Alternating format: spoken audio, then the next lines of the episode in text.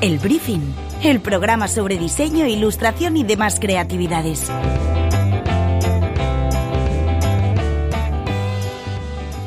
Buenos días, buenas tardes o buenas noches. Yo soy Carlos Garzán y esto es el Briefing, el programa de diseño, ilustración y otras creatividades de Culture Plaza y la 99.9 Plaza Radio. Hoy hablamos de creatividad, aunque desde otro punto de vista, porque aunque a todos nos fascina el trazo o el estilo de los creadores, que muchos de ellos pasan por este programa, hay una parte que es muy real y no tan conocida de su profesión que pasa por la protección de sus derechos como autoras y autores, especialmente en un mundo en el que la difusión de la imagen es tan sencilla como un clic. Para hablar sobre estos asuntos, hoy nos visita el abogado Alex Devis, eh, que trabaja de la mano de la Asociación de Profesionales de la Ilustración Valenciana, entre otros eh, clientes, y apuntamos que recientemente han resuelto dos casos que pueden ser paradigmáticos en el sector. Por una parte, una victoria por el uso de una ilustración de Malota, que la hemos tenido aquí en el programa El Hormiguero, y por otra, un acuerdo con la productora de la serie Valeria por incluir una pieza de Gemma Over en esta serie de Netflix. Sobre esto y más vamos a hablar con Alex Devis. Bienvenido al briefing, Alex. gracias a vosotros por invitarme. Estoy muy contento de que estés aquí porque lo comentábamos también un poco fuera de, de, micro. En este programa, no sé cuántos programas llevamos del briefing, eh, pero me aventuraría a decir que medio centenar eh, o quizá muchos más.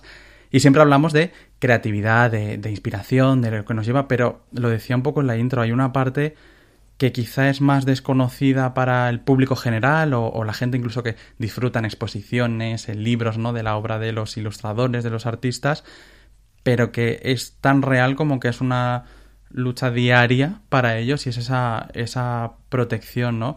Eh, cuéntame un poco a qué problemáticas te sueles enfrentar tú y también sobre todo a qué dudas, porque tengo la sensación de que a veces en el terreno eh, legal, también incluso añadiría a veces económico, eh, a los artistas parece que, les cuesta un poco eh, entender o, conocer un poco el, detalle. Tú que eres también interlocutor con ello, cuéntame un poco cómo son esas conversaciones entre unos y otros. Bueno, a ver, hay, hay casos y casos. Es decir, que el, el, ámbito de la propiedad intelectual, de los derechos de autor y la legalidad en un amplio, en un plano más amplio, es desconocido o no es bien conocido, si quieres, eso ocurre ya no solo los artistas, eso ocurre en general. Es decir, en cualquier ámbito del derecho todos tenemos eh, una noción, una noción porque hemos leído cosas, porque nos te llegan cosas, o por intuición, porque a veces, no siempre, pero a veces es lógico, ¿no? Em, pero la propiedad intelectual es poco conocida o no muy bien conocida, incluso para los juristas, fíjate. Vaya. Que esto, sí, esto es una cuestión que sorprende porque, bueno, yo hice la licenciatura, no, no grado en, su día, ojalá, sería mucho más joven, pero eh, ahí no se daba eh, como troncal, eh, como asignaturas obligatorias, el tema de la propiedad intelectual.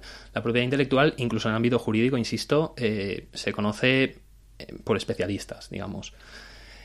Por tanto, si traslado eso al sector creativo, en un concepto amplio del sector creativo, eh, pues, pues lo mismo, o sea, muy, muy bien conocido no es.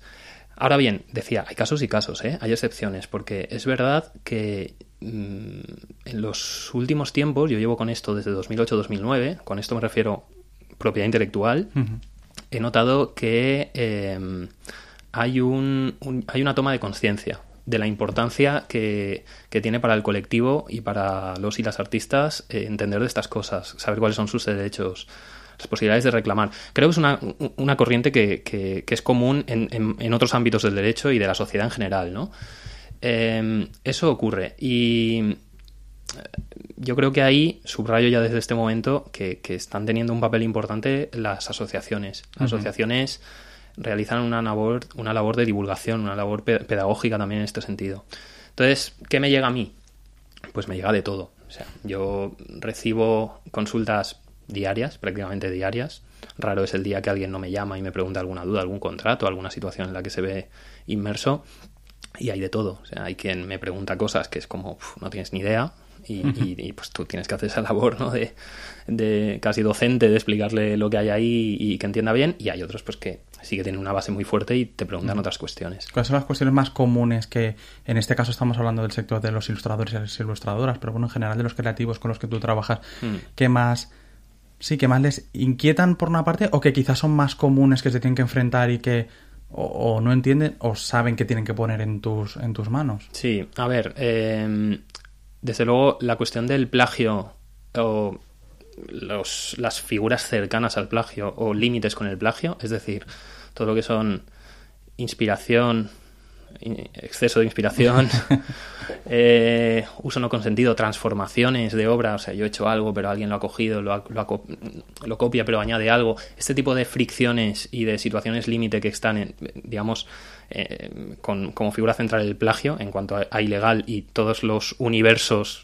de figuras que pueden existir ahí, eso me, eso me llega mucho. Eso es, eso es algo habitual. Y ojo, no me llega solo como se podría tender a pensar en el sentido de, hey, me han, plagiado o yo pienso que este uso que están haciendo de mi obra no se puede hacer, que por supuesto. Me llega también, eh, y, eso guarda relación con lo que decía antes de que va habiendo una toma de conciencia, eh, me llega también en el sentido de decir, mira, me han encargado, el director de arte de una campaña publicitaria de no sé qué, me ha dicho que tengo que hacer esto y me ha dado tres ejemplos, y yo no quiero vulnerar los derechos de nadie, quiero ser respetuoso. Esto se puede hacer. O sea, hay, hay, también este tipo de consultas. Eh, la, digamos, la, la virtud o, la parte buena, si quieres, de, de, ser conocedor de esos derechos es que tomas conciencia para reclamar lo que te toca y tomas conciencia también para respetar los derechos de, de, los demás.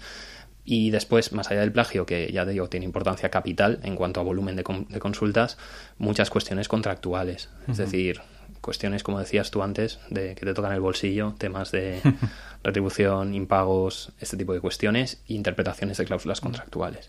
Me imagino que eh, eh, la cuestión que hablas, y, vuelvo al, plagio, debe ser muy compleja y quería que nos aclaras un poco cómo funciona, porque tú lo decías, eh, evidentemente los creadores se inspiran y hay una cuestión muy real, más allá del plagio, que hay inspiración en obras de, de otros, a veces hay casualidades, pero, pero esto ya sería otro, otro, otro ámbito. Em, referencias explícitas, incluso que el propio autor, una vez presenta la obra, puede hablar explícitamente de esta obra de esta autora me ha inspirado, ¿no?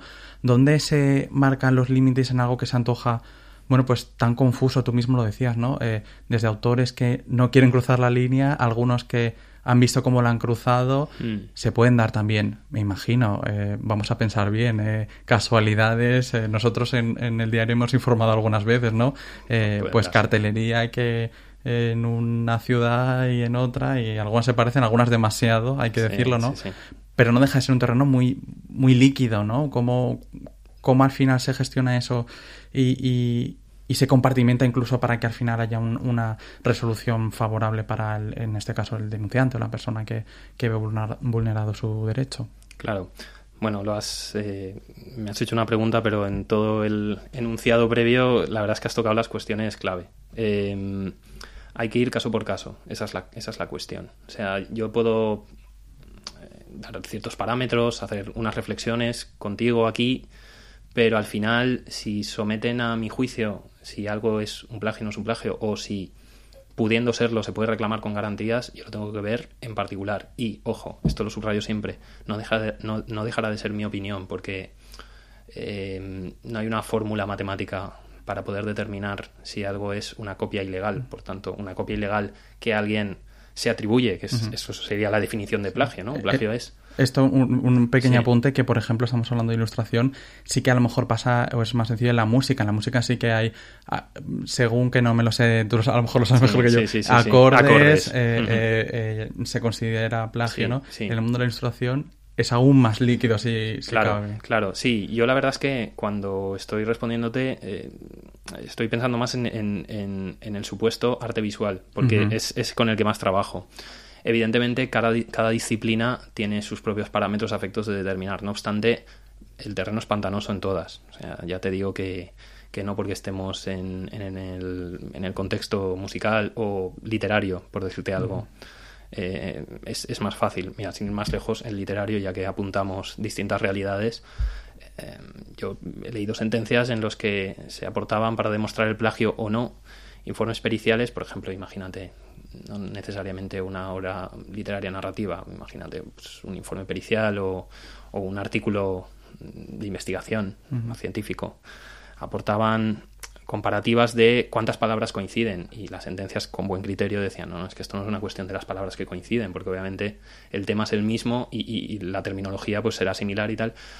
Entonces, cuando, ¿qué pretendo decir con esto? Lo que pretendo decir es cuando se ha intentado aplicar una especie de lógica objetiva para poder determinar el plagio, pues muchas veces se ha fracasado porque eh, no, funciona así. Funciona eh, con un aprovechamiento ilícito de ideas. Funciona con que aquel que está cogiendo la obra de otro creador, otra creadora sin permiso y está eh, mm, atribuyéndosela, que esa es la cuestión del plagio, si no sería un, uso eh, no consentido, que también es infracción, pero el, quid del, plagio no es que yo copio, pero además digo que es mío. Entonces hay ese, doble atentado, ¿no? El atentado moral de que no solo te machacan la obra, sino que además alguien dice que la ha hecho él, ¿no? Lo que decía es em, que, en fin, que, aparte de la cuestión de, de desapropiación, lo, lo, que hay que ver es que haya una copia en lo sustancial. Hay una sentencia muy famosa del Supremo que dice que haya una actividad que carezca de, de inventiva, etcétera, etcétera. Al final, una, serie de, de, palabras que quedan muy chulas y son muy rimbombantes, pero hay que ir al caso concreto, porque no significan nada, eh, dar unos parámetros en abstracto, pero no significan nada hasta que tú no lo aplicas en concreto. Luego están las realidades que tú comentabas, el tema de la casualidad. Es decir, hoy en día eh, vivimos en un mundo que, pues, que está conectado y que tú puedes ver, pues lo, puedes ver, no, seguramente si eres inquieto verás las creaciones de una ilustradora que vive en Australia y un músico que vive en Nueva Zelanda y la inspiración es el motor del arte. O sea, eh, es decir, desde las escuelas de arte en las que se copia a los grandes maestros a eh, el hecho simplemente de tener pues eh, referentes a los que tú pues inconsciente o conscientemente copias y tal eso está ahí. Entonces es evidente que tú antes has utilizado una expresión que me ha gustado mucho es un terreno muy líquido. Pues efectivamente es un terreno muy líquido. Em, lo que pasa es que hay veces que esa liquidez, cuando tú lo ves en concreto, pues desaparece, se vuelve sólido y dices, ostras, aquí hay un plagio como la copa de un pino. Entonces, hay que verlo. Em, por otro lado, en, la cuestión del plagio, del plagio con transformación, si quieres, porque el plagio, ojo, no tiene que ser literal. O sea, no es que yo coja una obra exactamente igual que la tuya o una parte de tu obra y es exactamente igual. También cabe un, un plagio en el sentido de que yo haga un uso de tu copia, lo transforme un poco y diga que es mía. Para ahí también podría haber un plagio porque está copiada en lo sustancial. Em, claro, cuando hablamos de. añadimos el elemento de la transformación, hay algo nuevo que aporta aquel que copia, aquel que, plagia. También hay que hablar de eh, el derecho el derecho fundamental a la creación, el que está vinculado con, la libertad de expresión. O sea, ahí, hay un conflicto un conflicto que es la normativa que protege los derechos de autor y eh, la libertad de creación, que es una expresión, es una manifestación de la libertad de expresión. Entonces, eso está en continuo conflicto y las normativas protegen al sector, a, los autores y autoras, y eso está súper bien, pero por otro lado, también la sociedad en general y otros autores y autoras también tienen ese interés en que todo no esté pues tan prohibido, ¿no? Y, y es, e, e, ese es el, eh, en fin, la lucha y la dicotomía eh, a la que, pues, mm, los que estamos dentro, en un sentido u otro, de este mundo, pues, pues nos enfrentamos todo el rato y, vemos que se produce. No sé si eh, justo estabas hablando también de esta sociedad eh, ahora que, bueno, no estoy descubriendo nada, hiperconectada, parece que esto se podría decir en el 2008, 2010, eh, ya está quedando antiguo, pero bueno, es real que, eh, que ahora tú pones esos ejemplos a través de redes sociales, los ilustradores, ilustradoras, creadores se inspiran, conectan con creadores de cualquier parte del mundo, no solo conectan, sino que consumen y consumimos todos más imágenes que nunca. Entonces, no sé si este escenario también complica a la hora de a lo mejor enfrentarse a cuestiones de, eh, bueno, a este tipo de, denuncias o hacer incluso seguimiento. Eh, estoy hablando a lo mejor de casos en los que, no sé si, si te ha dado alguno, un plagio en otro país en el que a lo mejor es más dificultoso emprender una acción legal, eh, hacer ese, ese trazado hasta, hasta esa persona. No sé si esas conexiones continuas también han dificultado, han tenido algún efecto en, en la labor de protección legal de, de, los creadores. Claro, sin duda, sin duda. Em, a ver, eso es lo que siempre digo yo. cuando tratamos estos temas, eh, es que Internet es un escaparate, es maravilloso para cualquier persona que cree y que y, si estamos en el ámbito de musical o visual, pues todavía más. Pues es, maravilloso porque es un escaparate, pero pues también es un em, un ámbito en el que se producen un montón de infracciones o que se favorecen las infracciones o que se favorece la impunidad ante las infracciones, que es un poco también lo que apuntabas en último lugar. A ver, Internet plantea dos problemas. ¿vale? Ah, eh, si, me, si me sitúo en el parámetro negativo, digamos, ¿no? la vertiente negativa, y a efectos de, temas de infracciones de derechos de propiedad intelectual. Uno, eh, guarda relación con lo que antes hablábamos. Eh, el tema de la casualidad o la inspiración o la copia o el referente en el que consciente o inconscientemente pues acaba siendo, vas un poco ahí y, acabas un poco machacando el trabajo o copiándolo. Eh, antes, ¿no? En, históricamente, decían, no, es que el Renacimiento entró en España a través de no sé quién que compró una obra y la trajo aquí, se podían seguir los flujos. Esto hoy, en día es imposible porque esto que hablábamos, que no, no, es, no es el presente, obviamente ya es el pasado, la hiperconectividad de nuestros días y el, y el mundo de la imagen y tal, pues eso ya queda, suena hasta viejo, pero, pero evidentemente hoy impera. Y eso hace imposible, imposible muchas veces que tú puedas determinar eh, quién está cogiendo qué de qué sitio, porque todos están conectados y es más, sectorialmente todavía más. Ahí están los algoritmos dándote referentes de, lo, de tus intereses, por tanto, aunque Internet eh, hace el mundo grande, en realidad lo hace pequeño, ¿no? Entonces tú estás todo el rato influido por esas imágenes que consciente o inconscientemente pues van tal vez a determinar también qué es, cuál es tu producción, ¿no? Eso por un lado. Por otro lado, eh, si sí que se determina que algo es un plagio, una infracción más en, un sentido más amplio, una infracción de prueba intelectual, eh, luego ya hay una cuestión más, digamos, prosaica, si quieres, que es cuánto me va a costar a mí, en medios, esfuerzo y disgustos, reclamar a una empresa que me ha fusilado un diseño mío, pero que está en Rusia. Decirte algo o un autor que ha cogido una canción mía y la ha puesto en un corto que ha hecho y se ha presentado en el Festival de Cine de Toronto. Pues no es que diga eso no se puede reclamar, simplemente es que hay una cuestión que todo todo, todo el mundo que va a un abogado pues tiene que hacer, que es poner una balanza del coste-oportunidad. Claro, justo, de hecho, eso a mí me, me, llamó mucho la atención porque mm, no sé de cuándo era, pero eh, desde APIB, con quien colaboras eh, en la renovación del convenio de colaboración con, con tu despacho, hmm. eh, bueno, lo, anunciaron y emitieron un comunicado, ¿no? Hablando un poco de, de, lo que era. Y en el propio texto firmado por, por la asociación hablaba justo de esto, decía que que bueno que eran conscientes de, eh, del desembolso económico de algunas acciones que puede resultar una barrera a la hora de defender los derechos y, por ende eh, suscriben este convenio y, se aliaban eh, con, contigo, ¿no? Y me sorprendía que en ese, lo ponían negro sobre blanco, ¿no?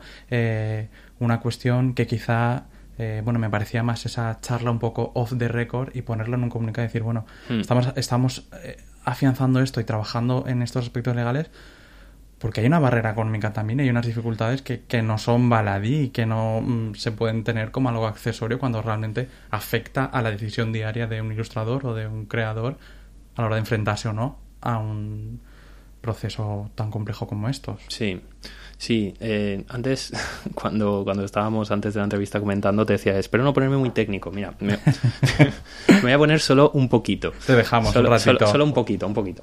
Mira, em, más allá de las dificultades de reclamar fuera del país, ¿no? que es eh, tu ordenamiento, donde están los, tribunales que en principio te corresponden, y ya, o sea, ni hablemos de fuera de la Unión Europea, en lo cual la Unión Europea todavía tiene pues reglamentos que pueden aplicar y facilitar las cosas.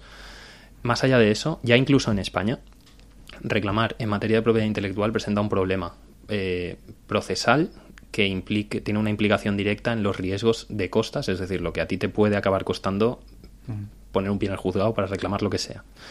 ¿Vale? Em, en materia de propiedad intelectual, em, aunque tú reclames, aunque tú reclames una cantidad inferior a los 6.000 euros, que es la barrera que como regla general determina si te tienes que ir a un procedimiento más largo y más costoso, que se llama ordinario, o uno, digamos, más light y más de ir por casa, más rapidito, menos, más barato también, que se llama verbal, la barrera son 6.000 euros. ¿Vale? Después hay otra serie de criterios por materias, por tal. Pues bien, la, propiedad intelectual es una de esas materias que reclames lo que reclames, aunque reclames 100 euros, te toca irte al procedimiento ordinario si aparte de reclamar esos 100 euros quieres que cese la infracción. Por no hacerlo tan abstracto, si a mí una, un tercero, quien sea, una entidad me coge un, una ilustración y la usa, para, por ejemplo, una empresa anunciante la usa en un cartel para un festival de música, por ejemplo, y yo quiero que ese cartel se deje de usar porque está eh, eh, infringiendo mis derechos, y aparte, lógicamente, quiero que por el, uso que ya se ha hecho me indemnicen, si yo quiero hacer, eh, o sea, quiero ejercer esas dos acciones que se llama, aunque la indemnización que pida sean mil euros, yo me tengo que ir a un juicio ordinario. Eso supone que si yo pierdo, eh, las costas son acorde a un procedimiento ordinario. Y además lo que le tengo que pagar a mi abogado también es acorde a un procedimiento ordinario. Yo sé que esto que es un poco enrevesado, eh, es enrevesado, es técnico más bien, es técnico procesal, pero a efectos prácticos genera una barrera muy fuerte al tiempo de reclamar, porque la persona que reclame sabe, por un lado, pues que tiene que asumir unos costes elevados que ya en sí apareja todo procedimiento de abogado, procurador y tal, para poder acceder al procedimiento, pero aparte tiene que asumir ese riesgo de costas que es elevado. Si no estamos ante una infracción que se pueda cuantificar por una suma bueno, más o menos potente, pues casi te, te cuesta más eh, reclamar que lo que puedes sacar. Y eso es una barrera importante. Y, y, en ese sentido va un poco lo que tú apuntabas de la renovación del convenio a PIB. Pues bueno, PIB es una entidad que hace un papel enorme, pero pues es modesta y llega hasta donde llega, pero el sentido de eso es un poco mitigar esa problemática para poder eh, permitir que la gente pues reclame y, luche por lo que le corresponde. Bajar un poco esa barrera de la que tú hablabas, que afecta principalmente también al, pez pequeño, a las pequeñas infracciones, pero también a los ilustradores con menos recursos. Eh, claro. Eh, y bueno, esto ya entramos en, muchas cosas, pero en gran medida también autónomos, con, con salarios bajos, con lo cual también eso pone una losa en, en esos pequeños eh, eh, creadores, eh, quizá en detrimento, que no es que lo tengan más fácil, pero a lo mejor de una gran compañía o de un ilustrador que tenga un, un contexto mucho más favorable, que son excepciones o que no suelen ser la, norma. Estamos hablando de, casos, eh, en este caso, que estamos poniendo como ejemplos eh, eh, imaginarios, ¿no? Pero hay algunos muy concretos y además muy recientes que yo creo que son interesantes también para ahondar en esta, en esta cuestión. Hay dos de ellos que son interesantes por motivos distintos. Empezamos por, por el primero y bueno, es que hace unas semanas, hace, hace relativamente poco, la productora del programa El Hormiguero, Siete en Acción y el grupo A3 Media fueron condenados a pagar 16.000 euros eh, más intereses a, Malota, a la ilustradora que también ha pasado por, por aquí por el uso de, una ilustración suya en un segmento del, programa. Bueno, para entenderlo quería, bueno, lanzarte este, esta, este caso concreto, ya que hemos ido poniendo ejemplos eh, eh, inventados, ¿no? Tenemos uno real. ¿Cómo de dificultoso eso? Cuéntanos un poco cómo ha sido este este proceso, ¿no? De, de, bueno, una ilustradora que conocemos todos como Malota, eh, enfrentarse a ese uso eh, ante, bueno, pues una productora y un programa, el más visto de, o uno de los más vistos de, del país. Contanos un poco que, cómo es esa trastienda a la hora de, enfrentarse a un proceso como este. Sí, eh, a ver, ahí lo que, lo que ocurrió, tú lo has resumido, es básicamente que en cuatro programas del hormiguero pues se exhibió en un decorado, en un atrecho de unos sketches que, que hicieron una obra de, de mar, de Marmalota, que previamente pues obtuvieron posiblemente de internet, la imprimieron y la usaron como pues un cuadro de ese, de ese decorado, ¿no? Em, a partir de ahí, pues se hace lo que se hace siempre. O sea, aquí no estoy descubriendo yo América ni, estoy revelando nada. Pues eh, hay un primer contacto, siempre va a decir, eh, esto lo hemos visto, no, no puede ser, a ver si lo solucionamos. En este caso no se solucionó eh, digamos, amistosamente y, bueno, tampoco podría revelar mucho más, pero tampoco haría falta porque pues obviamente se produce esa, esa negociación y es infructuosa y eso es evidente porque acabamos en el juzgado como es eh, conocido de sobra. A partir de ahí, em, lo que se solicita en el juzgado pues es lo habitual ante una infracción de este estilo, que es una indemnización por el uso, que en este caso se cuantifica por qué hubiera yo eh, solicitado como retribución si tú hubieras pedido ese uso de mi propiedad intelectual. Para eso, pues hace una. serán unos criterios de valoración. Adicionalmente, un daño moral, porque esto, pues yo creo que cualquiera lo entiende. O sea, no es lo mismo que alguien venga y te diga, oye, puedo usar esto y tú le des un precio y lo haga, que que lo haga igualmente y luego lo descubras. Si valiera lo mismo, pues la gente. Esto sería carta blanca para, para infringir todo el tiempo, ¿no? Entonces, pues se, se, se añade también una suma de, de daño moral, que digamos si lo quieres expresar así, te paga el disgusto, te, paga, te, paga, la sorpresa de, de, ver que eso ha ocurrido y, y luego se solicita pues que, que ese uso cese. Eh, obviamente los programas ya se habían emitido, entonces lo que se solicita es que cesen en esos usos paralelos que hoy en día pues pues todo con todo eh, eh, medio remisiones, de, de remisiones en la página de Facebook del personaje que en fin, uh -huh. todo esto, ¿no? Pues eso es lo que se pide.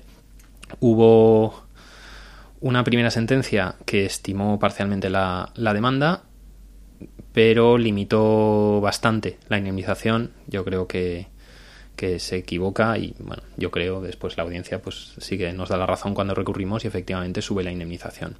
A mí, a ver, eh, hablar de un tema, caso judicial cuando ya ha acabado y, has ganado. Fue una estimación eh, parcial, pero también he de decir que eso fue un, riesgo controlado, porque nosotros solicitamos una cantidad mayor que la que se concede, fue una estimación parcial, como digo, pero eso también lo preveíamos. Es muy difícil atinar cuando pides una indemnización eh, por propiedad intelectual, que comprende esos conceptos, daño objetivo y daño moral que antes comentaba, es muy, muy, muy difícil atinar, porque... Uh -huh Fíjate, si tú reclamas 10.000 euros porque alguien te debe 10.000 euros, pues en principio 10.000 euros, si te dan la razón, te los van a dar porque eso es lo que te deben, ¿no? Eso es un caso así un poco tonto, pero así es. Uh -huh, sí. eh, cuando tú pides una indemnización por una infracción de propiedad intelectual, hay una partida que es muy vaga, que es el daño moral. ¿Cuánto vale mi disgusto? Pues yo qué sé, eso no. ¿Quién cuantifica eso? Te vas a supuestos análogos a casos que ya se hayan resuelto, pero no deja de ser, pues estás uh, yendo un poco por tentativa, no, no estás, no estás, eh, no tienes ningún parámetro objetivo. Entonces, es, eso se sabe, los que nos, de, nos dedicamos a esto ya sabemos que eso es así, entonces intentas pues que sea algo razonable, pero entre tú y yo, ahora que no nos escucha nadie, sueles tirar un poco por lo alto porque sabes que es normal que, que luego al final recorden. En este caso, aunque fue una estimación eh, parcial, la verdad es que fue bastante importante y se consiguió una cantidad que, que nos parecía muy razonable y muy uh -huh. acertada. Eh, a ver, eh, en este caso en particular de, de, Mar, de Mar Malota, la verdad es que a mí me sorprendió un poco la posición de, de los abogados del hormiguero o del hormiguero, ¿no? de, de Siete de Acción. Me sorprendió, no por nada, me sorprendió porque, porque yo veía que la infracción era muy clara. ¿eh? Yo veía que la infracción era muy clara. Es verdad, es verdad que precisamente por lo que decía antes, el tema de la, de la cantidad siempre la vas a poder pelear, porque siempre vas a poder decir que el que te está reclamando te pide demasiado. Pero, eh, por otro lado, por otro lado, eh, y, y, sin querer yo ni mucho menos aquí dar lecciones de, a, a, nadie, ¿no? Porque esto pues lo llevan otros abogados y ellos pues seguirán su estrategia y su criterio y ya está. Pero bueno, mi visión es que aquí el hormiguero pues es el hormiguero, bate récords de audiencia en su franja horaria en un programa diario que lo conoce todo Dios, te guste más, te guste menos, lo sigas o no lo sigas, pues todos lo conocen. Entonces, claro, eh, aquí hay una cuestión también de que si tú llevas esto hasta donde lo llevaron, hasta pues, toda la pelea judicial, segunda instancia y tal, eso supone que cuando salga la sentencia, si no es buena para ti, pues, pues va a pasar lo que ocurrió, que tuvo pues un eco mediático bastante importante durante una serie uh -huh. de, de días. Entonces yo creo que eso igual lo podrían haber valorado también, pero bueno, en fin. Sí, al final es... están todas esas cartas están sobre la mesa y también depende de la persona. Hay que decir también que no siempre hay que llegar ahí. Otros de los casos que mencionaba en, en la introducción, ¿no? que también es, es, muy reciente, pues es el, el uso de una imagen en, en, Valeria, una serie que emite en Netflix eh, de, de, la ilustradora Gemma Over, de, también valen, valenciana, que finalmente se llegó a un acuerdo eh, amistoso, con lo cual eh, también hay otras vías y otros caminos ¿no? que al final eh, claro. se, se consigue. Claro, sí, sí, Carlos. A ver, eh, justo el, el, otro ejemplo que pones es, digamos, parte de un supuesto de hecho muy parecido, muy parecido. Sin embargo, este sí que se resuelve con un acuerdo. Y lo cual yo eh, subrayo y destaco y pongo valor, ¿eh? Pongo valor porque, a ver, todo el mundo puede cometer errores, todo el mundo puede tener un desliz, y más cuando todo el mundo no es una persona, es una, una entidad, es una empresa. O sea, todos sabemos que pues que eh, hay alguien toma una decisión, un equipo, quien sea, está allí, toma una decisión, se equivoca o, va mal de tiempo y lo hace y, estas cosas ocurren y van a seguir ocurriendo. A mí me parece muy bien y ya digo que subrayo la buena reacción de, de, esta empresa en particular, la productora de Valeria, de, bueno, una vez ha ocurrido, pues sentarte, hablar. Esto no significa claudicar a todo, porque cada parte pues legítimamente va a defender su posición y es lo que hay que hacer y es natural. Pero bueno, te sientas, hablas y llegas a un acuerdo que fue muy bueno y muy razonable.